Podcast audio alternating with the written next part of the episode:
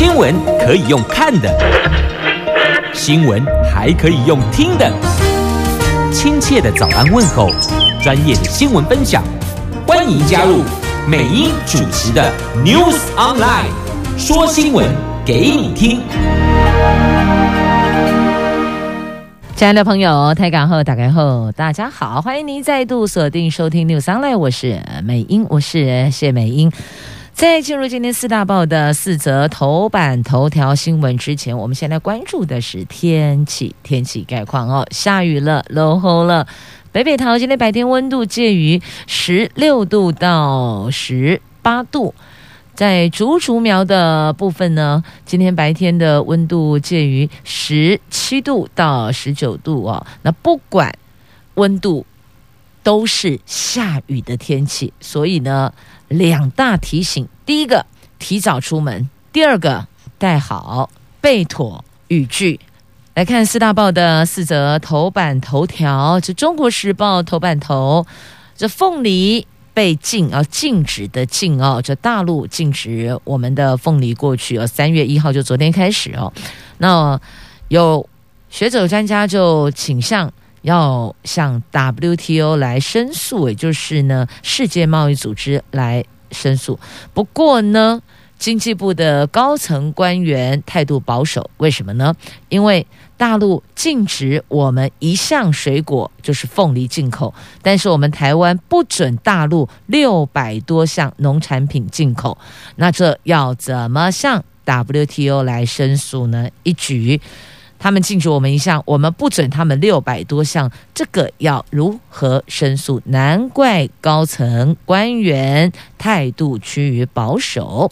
联合报头版头条新闻：八月份有四大公投扣关呐、啊，除了最近最热的早教公投之外，还有之前已经。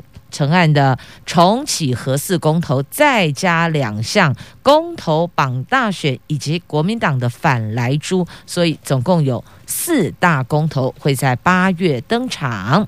苹果头版头条新闻：抗争黑潮再现，指的是香港哦，香港的抗争黑潮再现，香港人挺四十七名斗士，他们无惧镇压，要表述自己的态度。自由时报头版头条：台湾的新生儿十个当中有一个体重过轻，也就是体重不足，那必须要掌握黄金疗期。现在我们要示范的是过亲儿居家照护。好，这是今天四大报的四则头版头条新闻。前进联合报看一下今天头版头条的新闻：八月四大公投。扣关，八月转眼就到，现在三月，不要以为说时间过得慢哦，八月、三月还有五个月，no，转眼即到。我们来关心这四大公投，四大公投当中有一项公投已经是确定成案了，那另外一个呢，藻礁公投也几乎确定成案。真爱早教公投联署气势高涨，前天一举冲破了中选会的法定门槛，昨天再收到一万七千多份，累计有三十一万三千多份的联署，距离三十五万的安全门槛只剩三万六千份，几乎可以说确定成案，而这也将是台湾史上第一个民间发起成案的生态保育公投，如果顺利的话。可望在八月二十八号公投日投票，环保团体及经济部将在辩论会直球对决，厘清三阶对台湾供电影响以及大谈早交保育的价值。三阶就指的就是那个第三接收站了哦。那除了珍爱藻礁公投之外，国民党还有反莱猪公投榜大选这两项公投连署书，也预计九号会送交中选会。国民党规划当天上午将由党主席江启臣带队领一级党务主管与公投领衔人立委林维洲一起搭乘莱猪皮卡车，并出动两辆卡车，在一百万份的连署书进军中选会呀。那么也要提醒国民党啊，你这车辆如果有做其他的变更，外观上的一个改变。请要依相关的规定流程进行变更登记，要不然届时又在前一天车被扣掉了。还记得上次上一次也不过去年底的这个事件吧？要汲取教训哦，该依规定符合法规的这 SOP 的流程，我们还是得把它走完，才能够把我们的这个胖卡也好啦，皮卡也罢啦，才能让它上路哦。好，那八月的公投日，目前已经有重启核四公投成案，那这个必须要公投。如果反来猪公投榜大选、真爱早教公投也能够完成审查成案，当天将有四项的公投案。一旦四项公投审查成案，政府压力倍增，民进党立委也表达出焦虑感呐。那国民党的反来猪公投榜大选这两项公投连数书，目前加起来共超过一百四十万份，已经进入了检查和盘整，将各筛选五十万份送交中选会。有了二零一八年反空污公投的经验，国民党这次不仅超前部署，加速连署的速度，更下乡进行教育训练，让连署书填写更加的准确。要不然最后被剔掉的这个不算数的、不作数的连署书哦，如果数字扣掉，说不定就没进安全门槛的数字了。所以这一次。会下乡进行教育训练，告诉大家连署书怎么填写才是完整的、正确的哦。那国民党的党务人士指出呢，这次进行非常严谨的审核，有错误或是有疑虑的连署书就会先挑掉，希望能避免过去有已经不在的这个往生菩萨的连署书。你不觉得这很瞎吗？都已经走了半年了，怎么会半年之后还可以连署？这个就是超级重大的问题，这已经不是瑕疵了，这个叫做问题。所以不能把名单拿来照册照抄，因为你的名单并没有更新，这个就是问题的所在啦。旧资料放在新思维，那个是很可怕的。好，那这次的这个盘整之后呢？那还有笔迹重复的状况，他们也剔掉。那不要给中选会有挑毛病的机会了哦，大概是这个态度跟意思。那藻礁连数书今天可以达到三十五万份，而且依目前的连数的速度，看起来藻礁公投应该几乎可以说是确定成案了。好，八月份八月份会非常热闹，有四大公投呢。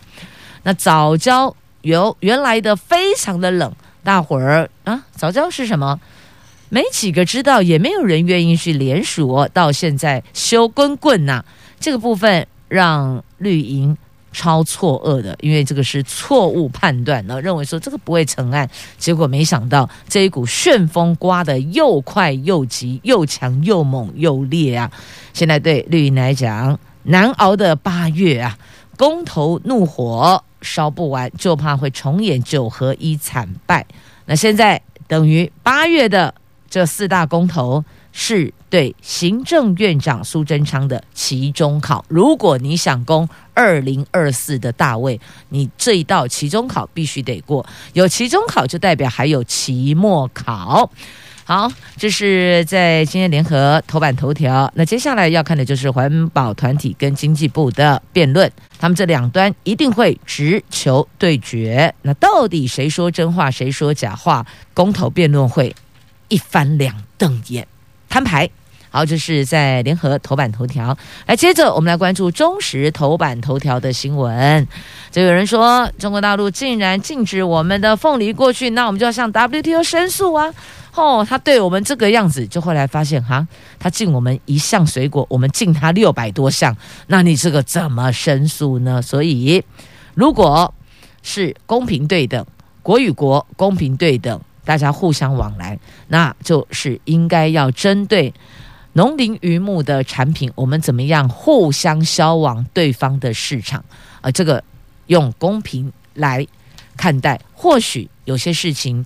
就不会这么的错愕了哦。那凤梨被禁，下一个被禁的又会是什么呢？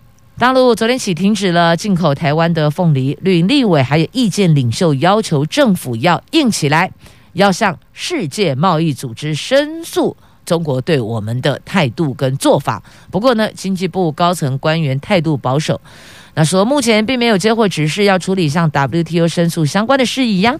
那有一名长期担任经贸谈判的幕僚学者说，大陆只进我们一项水果凤梨进口，我们目前却不准大陆六百多项的农产品进口。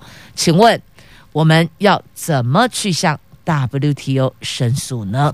那农委会的主委陈其仲先前说，台湾凤梨输出大陆都是依照 WTO 的规范在进行，大陆禁止进口做法完全不符合国际贸易的规范。那民进党立委许志杰等人则要求政府向 WTO 申诉，惩罚大陆违反公平贸易的恶劣行为。不过，经济部官员对此保留态度。官员强调，目前没有接获，只是要这么做。二二八连假都没有处理相关事宜，未来仍要等行政院和总统府进一步决定，他们才会有所动作样。那各国凤梨进口台湾，独排大陆。你看，至于政府为什么对这个态度保持低调？有一名熟悉 WTO 运作的学者说，台湾过去以两岸关系特殊为由，禁止了。两千多项的大陆产品进口，并不符合 WTO 的规范，其中包括六百多项的大陆农产品，例如大陆以零关税进口台湾凤梨，而台湾除了大陆凤梨，其他国家的凤梨都可以进口。罐头都是用泰国凤梨做的，台湾少产苹果，却坚持不准大陆苹果进口。大陆开放我们产品就说是统战，禁止进口又说是打压。如果真的告到 WTO，到底谁比较不符合规范？这就是为什么高层官员保留态度，原因在这里哦。如果如果是对我们政治惩罚，恐怕这还有后续呢。所以有学者提出了比较可以有参考价值的做法，就是我们仿效欧洲啊，澳洲仿效澳洲降低损失啊，或许用这样的方式来做。可以让我们的损失降到最低呀。好，那大陆是澳洲龙虾最大的出口市场。去年十月底，大陆海关以检测金属含量等新检疫措施，延迟龙虾入关的时程，让澳洲业者蒙受损失。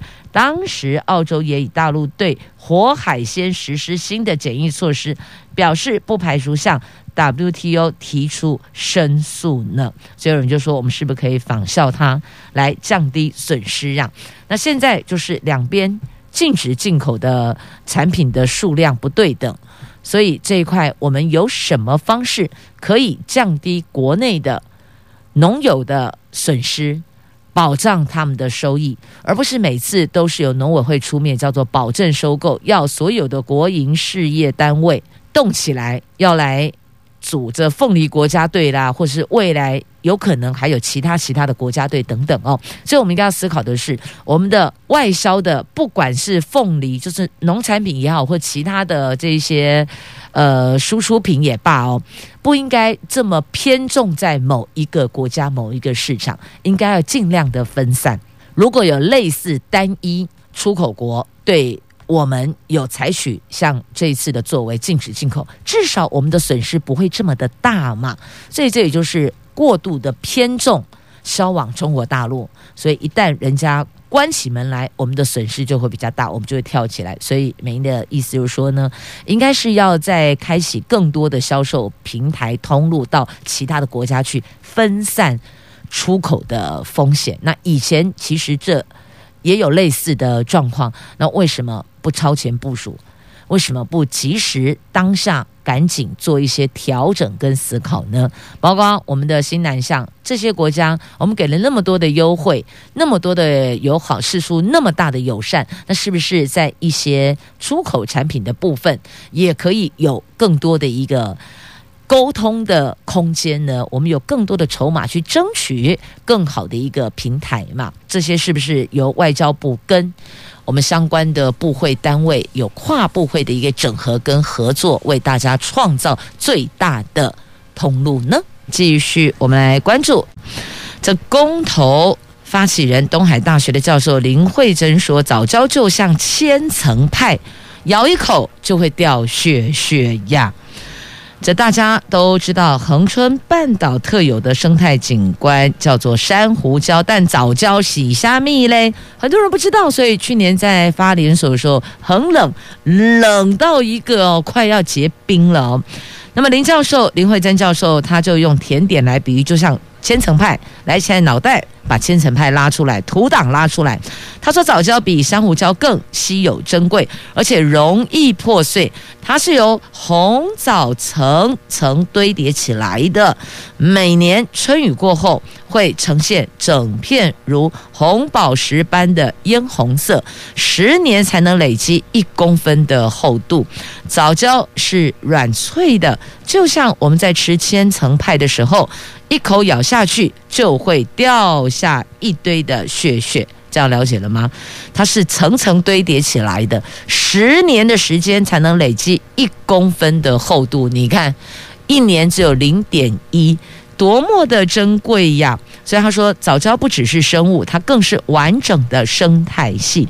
大潭海岸。沿线有五公尺深藻礁，形成全世界面积仅次于地中海的藻礁生态系。研究期间，曾经截取牛奶盒大小的藻礁，发现内部许多生物连学者都无认得。维利内拉，而藻礁潮池沟内更有一级保育动物——柴山多杯孔珊瑚，以及绰号“皮卡丘”的小丘。多彩活田鱼等等，其中显示丰富的生态呀，所以认为这个生态群也不容因此被破坏，所以这么多人站出来哦。好，这样形容你大概就知道了吧？这早教就像千层派，咬一口就会掉很多屑屑，而且它的养成非常的不容易呀。好，早教话题先到这儿，我们继续前进。自由时报头版头条的新闻：这台湾的新生儿哦，每十个就有一一个体重过轻啊，就是体重不足的意思啊。那所以我们要掌握黄金疗期，试办过轻儿的居家照护啊。这新生儿体重不足比率创新高了。国健署最新的统计，二零一九年体重低于两千五百克的新生儿达百分之十点二四，早产儿也有。百分之十点四，所以每十个人中就有一名体重过轻或是早产的问题。为了要及早掌握黄金治疗期，国健署今年将针对过轻早产儿试办居家照护计划，先由出生的时候体重不足一千五百克的新生儿开始，估计有大概上千名的巴掌天使可以受惠，那也要看成效。预计明年全国推动，所以先试让试办，成效良好，我们就会推全国。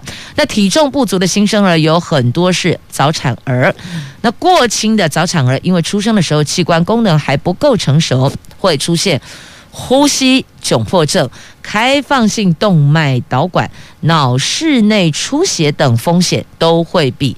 一般的婴儿来得高，那成长过程还可能会有慢性肺疾病、视网膜病变、发展迟缓、听力受损等合并症，所以这个是就未来长成之后他身体可能会有的问题哦。那这一一层的过轻体重的新生儿或是早产儿，医生说呢，高龄产妇就是高风险呐、啊。二零一九年占比增加到百分之三十点九四的新高点，医师呼吁要接受更密集的产检，所以等于就是说呢，产妇的年纪产检得是产妇的年纪做一个调整，如果比较高龄，可能产检的次数就要再密集一些些，大概是这个意思哦。好，这是有关。新生儿的部分也要配合国家抢救少子化政策，那所以我们得细心的呵护每一位巴掌天使哦，每一个生命都是爸妈的心肝宝贝呀，也是国家的资产。是的，国家未来主人翁啊。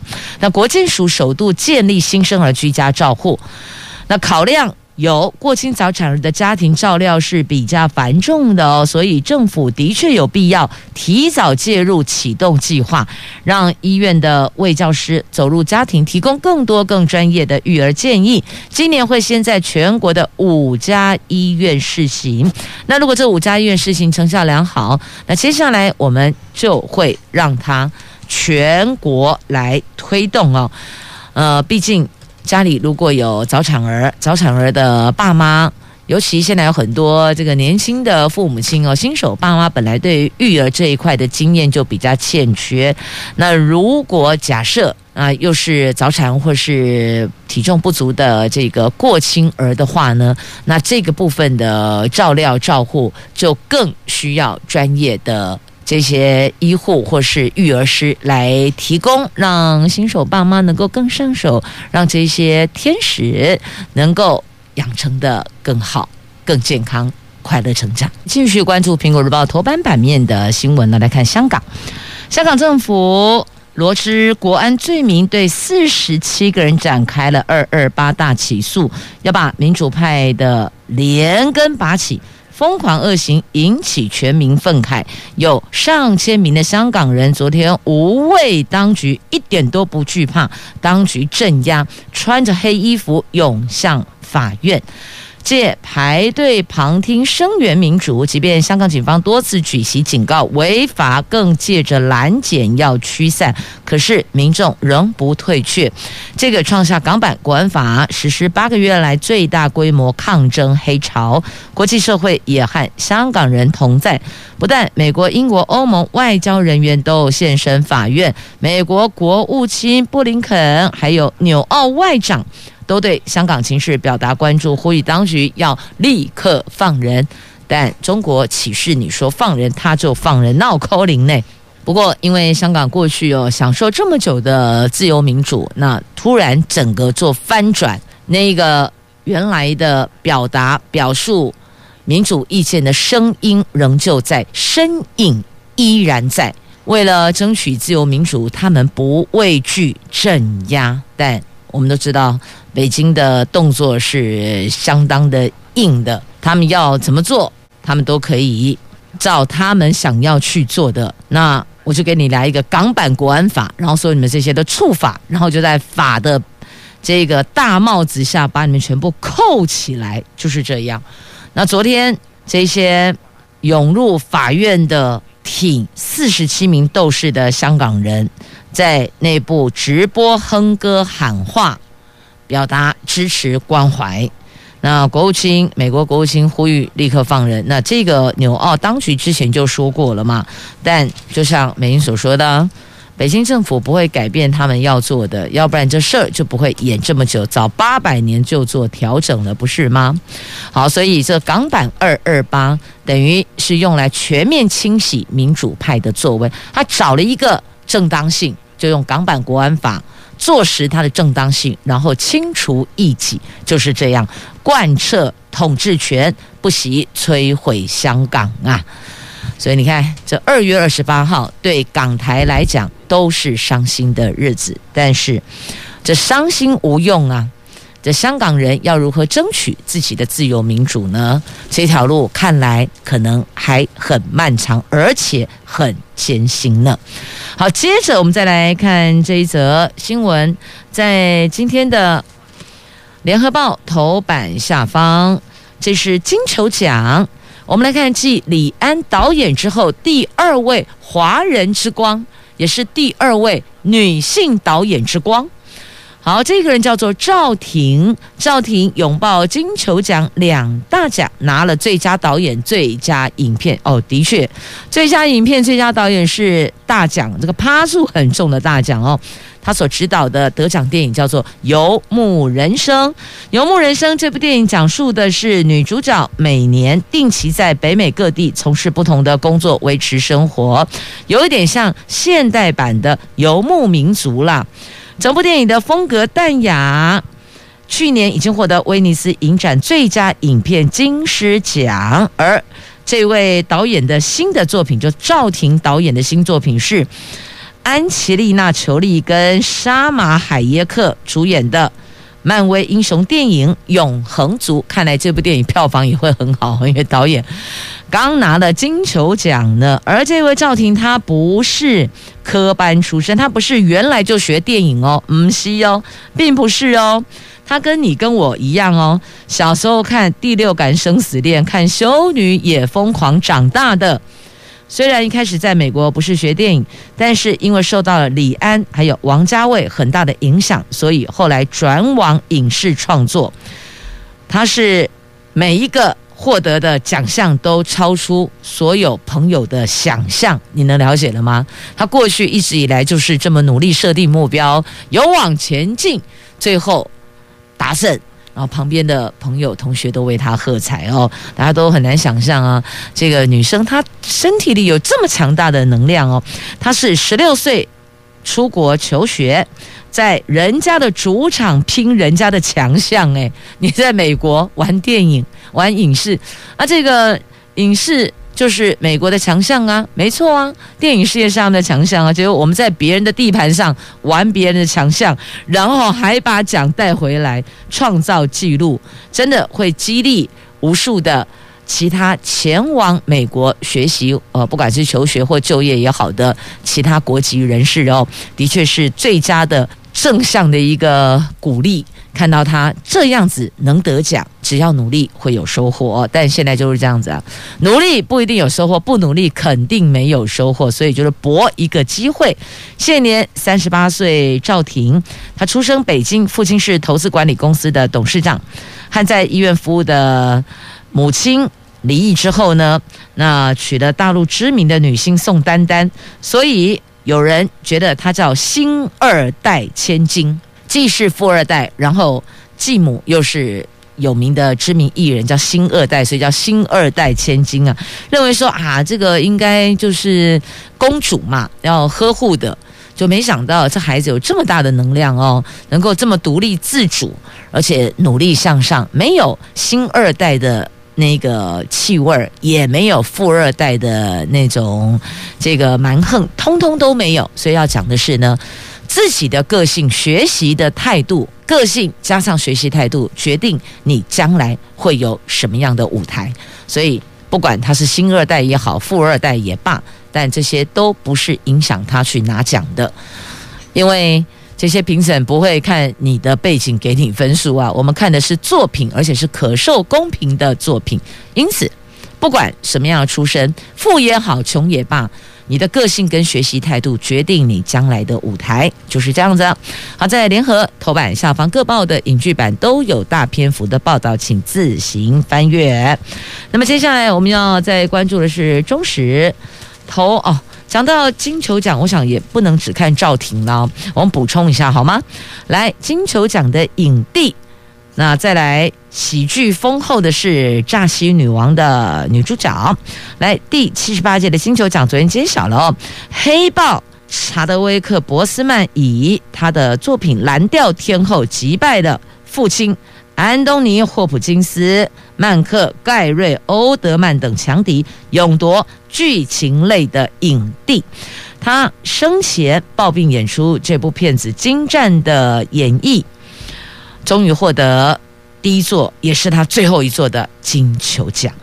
那曾经，另外呢，这个曾经以控制跟私人战争两度角逐金球奖剧情类影后的前庞德女郎罗莎蒙派克，昨天以新片《诈欺女王》拿下了金球奖音乐或喜剧类的影后。好，所以原来走的路线，你擅长演绎的路线，但后来你调整演出其他的不同类型的片子，照样可以拿奖。这个就告诉我们，实力战胜一切，演技派真的战胜一切啊！无论你原来被定型，可能只能走这一类的戏剧路线，但后来转型也能够成功的、漂亮的拿下肯定的奖项呢。所以，同样的，我们在自己的职场也是，无论你什么时候。要转换跑道，但只要以同样的态度努力，无论你是几岁，要转换到什么样的跑道，你都可以拥有原来原职场的光荣跟掌声啊！好，这都是挺正向的教材哦，激励大家用怎样啦。继续，我们来关注《自由时报》头版版面的这一则新闻哦，这预防长者重症。那据了解，AZ 疫苗更胜 BNT 哦。这药厂阿斯特捷利康的 AZ 跟牛津大学携手研发的新冠肺炎的疫苗，由于初期临床数据不及德国的 BNT 跟美国辉瑞药厂研发的疫苗，防疫效果被低估了。有新研究显示哦，AZ 疫苗比 BNT 疫苗更能够有效的减低七十岁以上患者入院的风险呢。先前。国际多次传出了 AZ 疫苗对长者保护力不佳，因此部分国家禁止六十五岁的民众接种嘛。不过，英国的《周日邮报》报道，虽然 AZ 疫苗临床实验保护率大概是百分之七十，不及 BNT 疫苗的百分之九十五，但是英国卫生部门追踪研究显示，两者预防重症入院的能力都破九成，甚至呢，在 AZ 的部分。长者群的表现是更优的哦。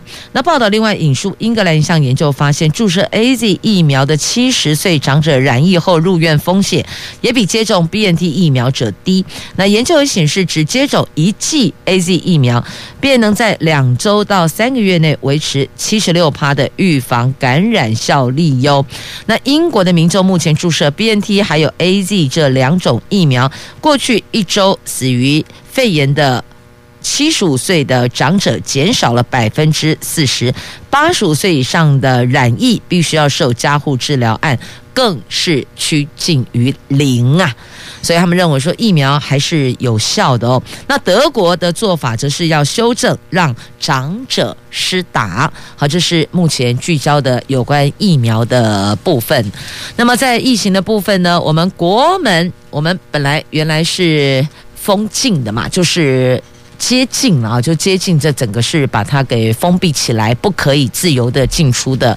那好不容易走到了半解封哦，那宣布昨天国内没有新增的确诊个案，就等于昨天再度加零了。那因为秋冬防疫专案实施到上个月底告一段落，有多项的防疫松绑措施，昨天或今天起上路。那从昨天的凌晨零点起，放宽了。非本国籍人士入境条件以及桃园机场的转机作业，但是昨天桃机依旧空荡荡，没有看到入境的大批的人潮。另外，今天起台铁也取消了站票数量限制，台湾高铁则恢复自由座服务，双铁都开放车厢内饮食，但提醒用餐完毕还是得把口罩戴好。那。在机场的部分呢，昨天转机只有四个人转机哦。那在高铁跟台铁的部分，今天都开放车厢内饮食了，就今天开始开放了，不是只有今天开放，今天起做的调整啊。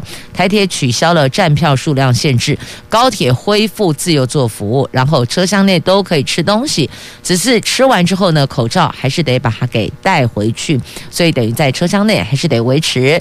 佩戴口罩的哦，那再来，我们要严议缩短机组人员的检疫期，那逐步的、慢慢的放宽，看能不能回到日常，让人潮再活络起来。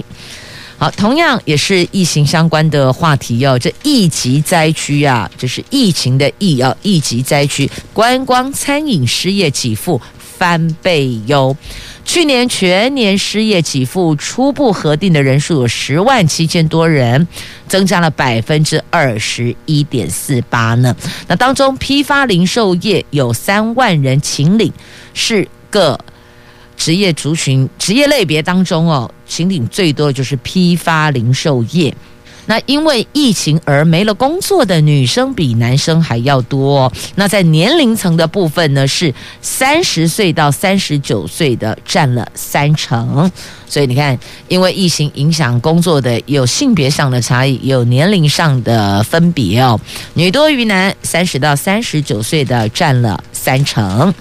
好，再继续，我们来关注的这个就跟疫情没有关系了，但是呢，有种族歧视的问题。来，《中国时报》今天头版版面的新闻，世新非裔球员，非洲的非哦，非裔球员被骂黑鬼，台师大道歉呐、这大专篮球联赛二月二十七号在是台湾师大跟世新大学领有中华民国身份证的世新的非洲裔球员阿巴西抗议台师大林世轩骂他是黑鬼。那比赛后，台师大球员道歉，世新也不再追究，但只是网络引发了种族歧视的风波，恐怕短期内难以停歇呢。大专体总调查后，要求裁判必须严格执法，如果再犯，就引用相关规则严厉处分呐、所以不应该这样子用什么呃辱骂他人的这种呃歧视性的字眼哦，这是不可以的。赛场上、球场上，我们讲究就是一个运动规则、运动风范嘛。那过去古人不也是说吗？这君子之争，而且就也就只有在射箭呐，就只有在比赛，等于就是我们现在讲哦，把它的扩大解释，就是运动场上嘛，是要展现自己的风度啊。这不可以因为什么样的情形或情绪或当下的状况，你就有一些人身攻击的辱骂性字眼出现，这是不可以的。呃，也请大家要注意哦。就如果追究下去的话，这个上了法院。开了庭，那还得要赔偿呢。好，我们是一个民主国家，我们应该要有这个这个更宽宽大的视野哦，去包容更多不同的意见，然后我们要接纳不同肤色的人种。就像我们黄种人在美国、在欧洲，其实也有被歧视啊。难道你也希望？你也愿意自己被歧视吗？如果不愿意，也不希望，那就不要加诸在别人身上，己所不欲，勿施于人呐。好，接着我们再来关注的是环保的话题，有关那个碳费的问题哦。碳费计价，环保署要采随电费附加的方式哦。那加征碳费制度要调整，环保署预定三月预告温室气体减量及管理法的修正草案。环保署有意朝向电费附加费的方向来规划，同时台电因为属于公共事业，可享有减免，估计可以省下百亿元的碳费，所以台电成为了最大的受惠者呢。好，这个是要拼三月预告，六月送正院呢。那也有人说。那个价格的部分应该要是我们减碳的目标，目标在哪里，然后再去衡量价格，是不是用这样的方式呢？好，这是另外一种的使用者付费吧。那工商团体也提出碳费额度不宜超过日本、韩国，那分阶段逐步征收等等，有几个建议的方向哦，以免冲击到产业界的竞争力。好，这个也可以听进来，他们并不是 say no 哦，没有说不准征收，但希望能够分阶段逐步征收，而且这个额度不宜超过日本跟韩国啊。好，那就先把日本、韩国的数字拉出来，我们做参酌。当然，有时候也必须要依照各国不同的国情跟消费的那个物价水准呢，要去做一个调整。立功点不？继续，我们来关注的是哦。同婚海外代理孕母，这为什么两者两者把它给 all in one 呢？因为讲的是同婚收养孩子的问题哦。那因为碍于法令，所以只能往海外去构思。那这个话题在今天各大报的影剧版发酵，在媒体的生活版面也有聚焦。为什么呢？因为这次登上媒体的是非常知名的。艺人经纪人陈振川，他是谁的经纪人？他是阿妹的经纪人哦，也是很多天后天王的这个词曲创作的指定作者。他是在圈内。在我们唱片业界，话剧诶跟当趴数很重的这些音乐人，因此呢，他的动向也备受关注哦。他去年先宣布结婚了哦，同婚登记了。那今年再公布好消息，他们透过海外代理孕母生下了小男婴，这也引发了国内代理孕母和同志婚姻权益的讨论哦。那。据说非商业代理孕母立法今年有机会哟。那再来同婚者。对于只能够继亲收养。那不能去收养无血缘的小孩，请问这一块什么时候开放呢？所谓的继亲收养，就是必须是婚姻当中的一方他的小孩，然后另外一方因为婚姻关系而有这个亲权呢，亲子的亲，所以叫做继亲。继就是继续的继，继任的继，要继亲收养。那不可以收养没有血缘的小孩。那大家要问说这一块什么时候开放呢？而且你知道知道吗？这个代理孕。母哦，不是一般的这个收入阶级家庭可以负担得起的。那据说他们花了一段时间，那透过这个一一关又一关的这个筛选、寻找、询问，最后落定完成，花了四百五十万台币。单就这一块就四百五十万台币啊，后续还有其他的支出还没算进来。因此有人就说呢，这个。应该在国内要讨论的空间，要不然呢？其实对于其他的同婚家庭来讲，他们如果要有一个自己的孩子在国内，这因为目前是不合法的，那么要收养又只能够继亲认养，那所以这个部分也的确造成他们比较大的一个，应该讲是遗憾、缺憾，应该讲缺憾呐哦，也希望有自己的孩子，希望有这个。呃，三甚至到三代同堂、和乐融融的这个家庭伦理啊，这天伦之乐啦，家庭天伦了。但因为碍于国内的法令，因此这一条路还是挺漫长的。也因为这样，所以陈振川的事情一出来，大伙儿就以这个来作为讨论的基础。专家说呢，台湾的代理孕母制度不足。